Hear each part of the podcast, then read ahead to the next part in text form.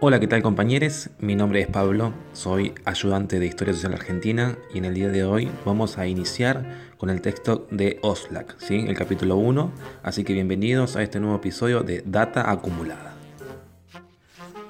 Bueno, en la unidad 1 vamos a ir introduciendo en la construcción de la Argentina moderna de 1880 a 1916, donde eh, van a ir surgiendo las transformaciones que explican el surgimiento y el desarrollo de la cuestión social en nuestro país.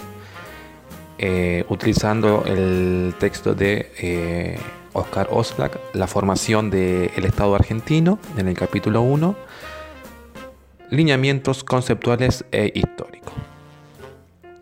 Lo que, este texto em, empieza a introducirse en donde Oslak considera que la formación del Estado-Nación se da a través de un proceso de construcción eh, social, es decir, en un proceso en los cuales se van a ir definiendo los planos y componentes de la vida organizada. Eh, lo que dice Oslak que este proceso de estatidad se va adquiriendo a través de estos procesos que van a ser complejos, eh, van a ser muy complejos y no va a ser eh, lineal. Van a tener procesos de, lucha, de lucha de poder, de lucha por territorio, ¿sí? Que a su vez, dentro de, este, de esta construcción social, eh, la formación del Estado-Nación supone la conformación de una instancia política en donde se va a articular la dominación de la sociedad y eh, esta se va a materializar a través de eh, las instituciones que permitan ese ejercicio de dominación por parte del Estado. Otro punto en donde abarca el autor es eh, el autor sostiene que la presencia del Estado se verifica a partir del desarrollo de un conjunto de eh, atributos. Eh, es decir, que eh, los atributos para Oslak definen su condición de ser Estado, ¿sí? como una instancia de organización de poder y de ejercicio de dominación política, en donde el autor define esos atributos eh, por ejemplo, la capacidad de eh, externalizar su poder obteniendo el reconocimiento como unidad, la institucionalización de su autoridad imponiendo una estructura de relaciones de poder que garanticen su monopolio sobre los medios organizados. Eh, la diferenciación de su control a través de la creación de instituciones públicas, que estas instituciones van a ser reconocidas por la sociedad civil y la capacidad de eh, crear un sentimiento colectivo, un sentimiento nacional a través de los símbolos patrios. Un poco como para terminar con este proceso de eh, formación del Estado eh, y lo que va a decir Oslak es que el Estado es un conjunto de dominación que supone la creación de una instancia capaz de articular y eh, reproducir el conjunto de relaciones sociales establecidos dentro de un ámbito material simbólicamente delimitado por la nación. Esa es la dominación que Oslak hace eh, como Estado.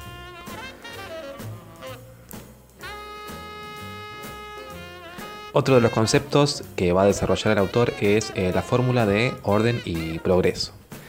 Es decir, que en aquel momento eh, de los años 80 era como eh, iba a ser ese, ese desarrollo ¿sí? de, eh, del Estado con respecto al progreso y al orden.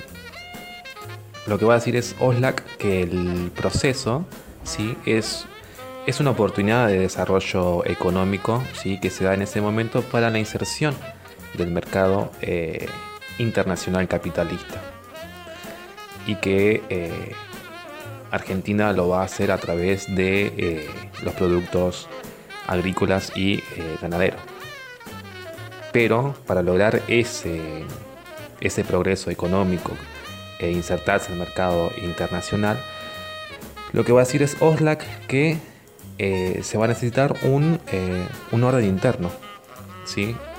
Esa eh, lo que se va a realizar es la necesidad de imponer una nueva organización para garantizar eh, la prosperidad eh, económica.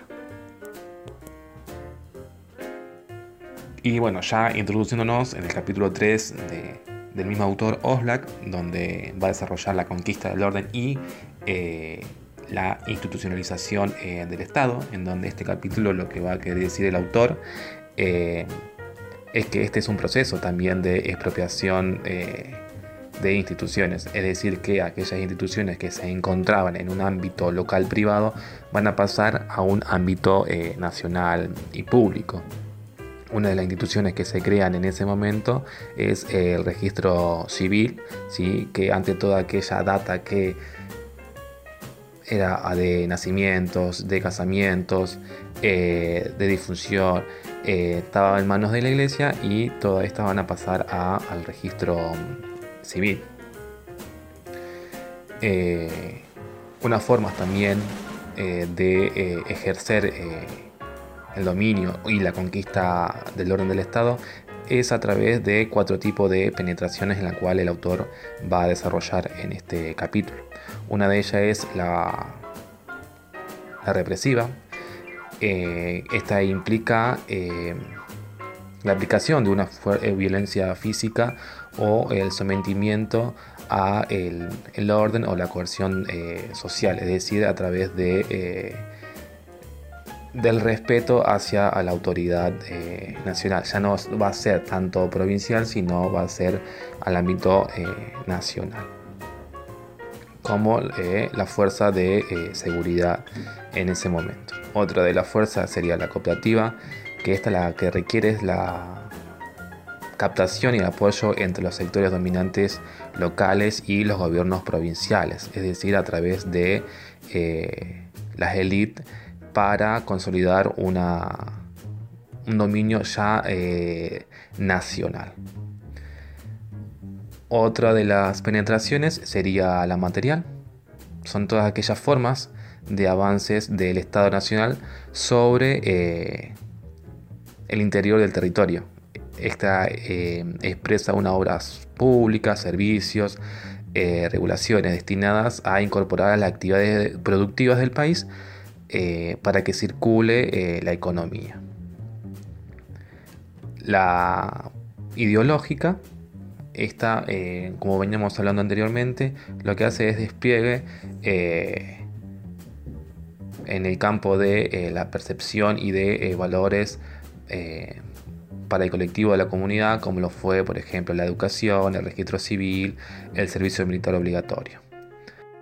Bueno, cumpas, esto es todo por hoy. Espero que le haya servido toda esta información y esta introducción hacia la unidad 1 de la Cátedra de Historia Social Argentina. Eh, espero que nos sigamos encontrando en, este, en esta forma de comunicación que estamos teniendo en este momento a través de de nuestros podcasts de data acumulada. Cualquier inquietud o eh, preguntas que nos quieran hacer nos pueden encontrar en nuestro Instagram como Pampillón. Así que, compas, muchísimas gracias y eh, nos encontramos en el próximo episodio.